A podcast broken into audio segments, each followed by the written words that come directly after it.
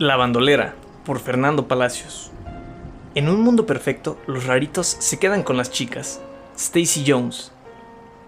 1. Dicen los tiempos de antes, y las personas que han escuchado a quienes vivieron esos tiempos, que cualquier hombre enamorado corre peligro, pues no hay aguja más fina y que llegue más profundo que aquella que pincha el corazón. Todos siempre vamos en busca de alguien, de algo o algún lugar que nos despierte aquella sensación, y es ahí donde reside el peligro. Pues algunos podríamos perder la cabeza solo por algo tan bonito y perfecto como el amor, sobre todo si este no es correspondido. Aquí en la Mixteca cuenta la gente aquellos tiempos de antes que el mal, el verdadero mal de amores, no solo reside en no ser correspondido, puesto que ahí, afuera, por donde los cerros no tienen quien escuche, donde los senderos pierden la luz y donde las cuevas guardan los más oscuros secretos, duerme, vive y deambula un ser tan aterrador que lo peor que te puede hacer es tomar la forma de tu ser amada, solo para perderte, enloquecerte y quizá comerte. 2. Betito, Betito, gritaba doña Lucha en las faldas del Cerro de las Minas. Hijo, ven por favor, ya es tarde. Se la escuchaba gritar con desesperación. Eran aproximadamente las 11 de la noche, y Betito, el hijo de doña Lucha, no había regresado a casa. Habría salido de la escuela pasados 20 minutos de la una de la tarde. Habría de haber estado en casa para la comida a las 2 pm. Por muy tarde, si se hubiera quedado con sus amigos, habría llegado a las 3, 3 y media quizás. Pero cuando ya eran las 5, Doña Lucha se había preocupado. A las 7 ya había ido a la prepa a preguntar por él. Y para las 10 de la noche, después de haber ido con los que ella pensaba eran sus amigos, pudo darse una idea de a dónde habría ido. Matilde, su compañera de clase, dijo a su mamá que lo había visto con Irving, quien vivía por el Calvario o Altavista de Juárez, en una de esas dos colonias. Así que Doña Lucha ya había buscado por ahí antes de que Daniel, el primo de Irving, le dijera que Betito se había ido al Cerro de las Minas, que porque él ese día quería estar solo, no quería ir a casa, porque ¿quién quiere pasar solo un 14 de febrero a los 16 años? Doña Lucha, con un nudo en la garganta y el corazón latiéndole más que nunca, esperaba a que Juan, su hermano, llegara y ambos pudieran subir el cerro para ver si su niño, su único tesoro en vida, estaba ahí. 3.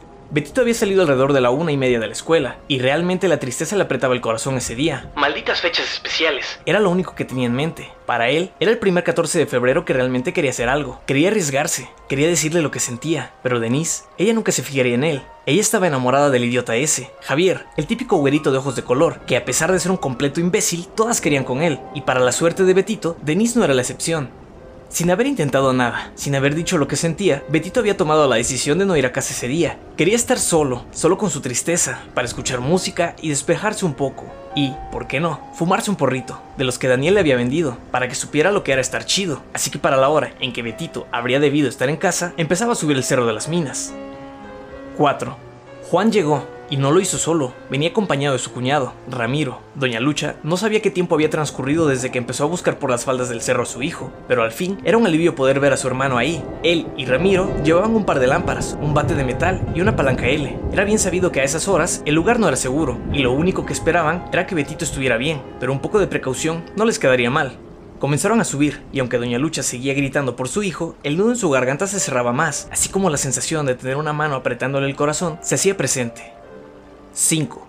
Betito atravesó el campo de pelota y se fue a la roca que era su parte favorita, que de cierta manera era la parte trasera de las ruinas. Para su suerte, el día estaba muy tranquilo y solitario, muy solitario por allá, lo cual era perfecto, así que se sentó en la roca y comenzó a preparar lo que sería su ritual de esa tarde. Sacó sus audífonos de la mochila, un refresco y papitas que había comprado en el camino, Así como uno de los porritos, había pensado en que tal vez debería escribirle algo, un mensaje a Denise, o quizá decírselo por mensaje de voz, o tal vez hacerlo como antes, en una carta, pero ni aún así se animaba, no quería hacerlo, no sentía que debiera enfrentar ese miedo, el miedo de no decir, de callar, le sentaba bien, podía vivir con eso, total, solo tenía 16 años.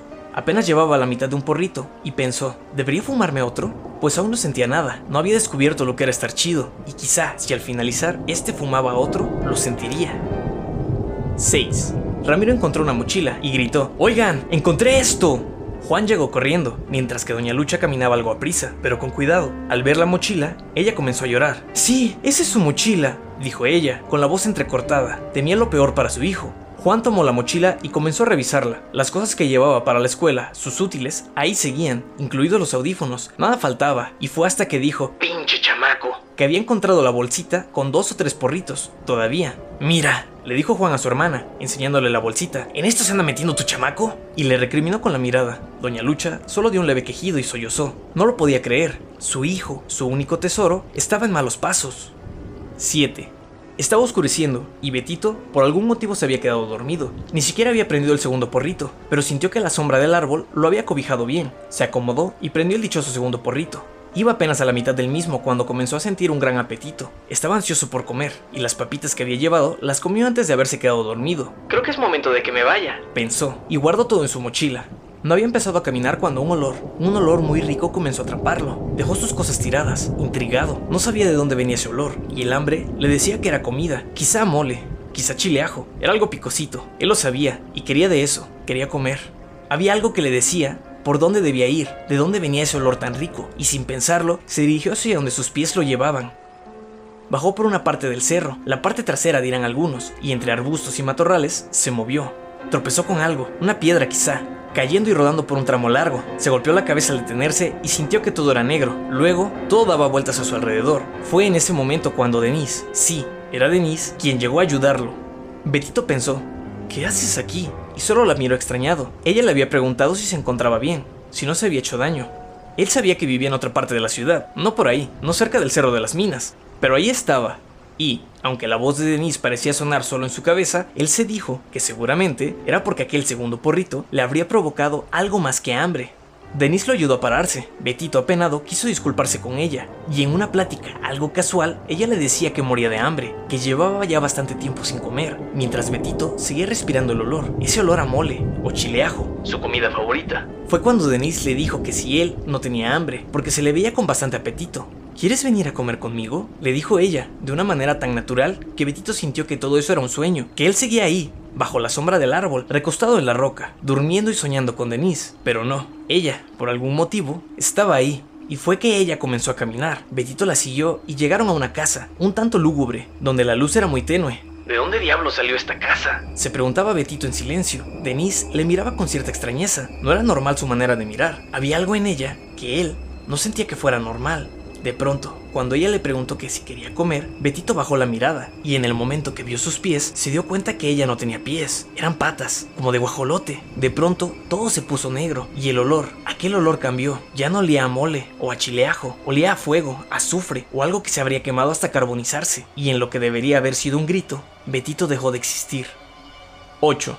Doña Lucha bajó dificultosamente la parte empinada del cerro. Ramiro le ayudaba en las zonas que consideraban resbalosas. Juan habría querido que pararan de buscar. Llevaban alrededor de dos horas en el Cerro de las Minas y no habían encontrado nada, salvo aquella mochila con esa cosa de hippies. Había dicho su hermana que probablemente por la droga se habría perdido y que si pasaba hambre y frío, él lo merecía, porque solo así aprendería.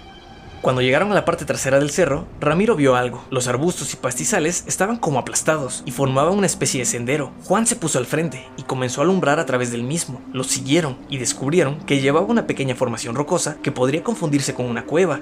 Doña Lucha volvió a gritar el nombre de su hijo y, un ruido, un ruido un tanto extraño pareció contestarle. Era como un gruñido, un balbuceo y quizás un quejido, todo al mismo tiempo. Así que entraron, Juan al frente, Ramiro en la parte de atrás y Doña Lucha en medio ambos con una sensación de que debían protegerla. Fueron escasos 10 metros en la parte interna de aquella cueva que lo vieron. Ahí estaba, tirado en el piso, lo que al parecer habría sido Betito.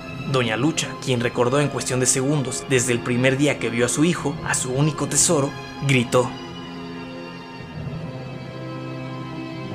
Relato inspirado en la leyenda mixteca de la bandolera. Quien cuentan los mayores es un ser que se presenta como una bella mujer a los hombres que están enamorados y que en los cerros o lugares solitarios piensan en ella o se quedan dormidos. Se dice que ella tiene patas de guajolote en lugar de pies y que a los hombres que se les aparece puede ofrecerles comida. Si estos comen de lo que ella les ofrece, pueden quedar locos, perder el habla o morir. La bandolera, por Fernando Palacios.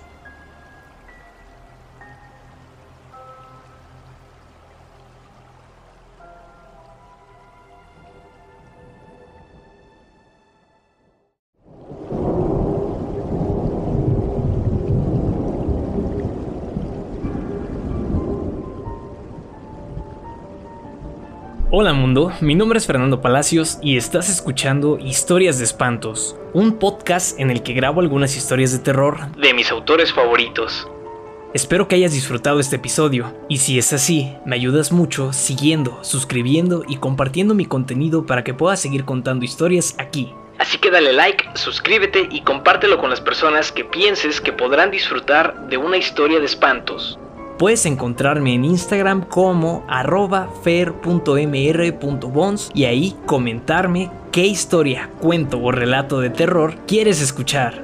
Y si te ha gustado mucho este episodio, puedes ayudarme en el link de Boy Me a Coffee que está en la descripción. Gracias y nos escuchamos en la siguiente historia de espantos.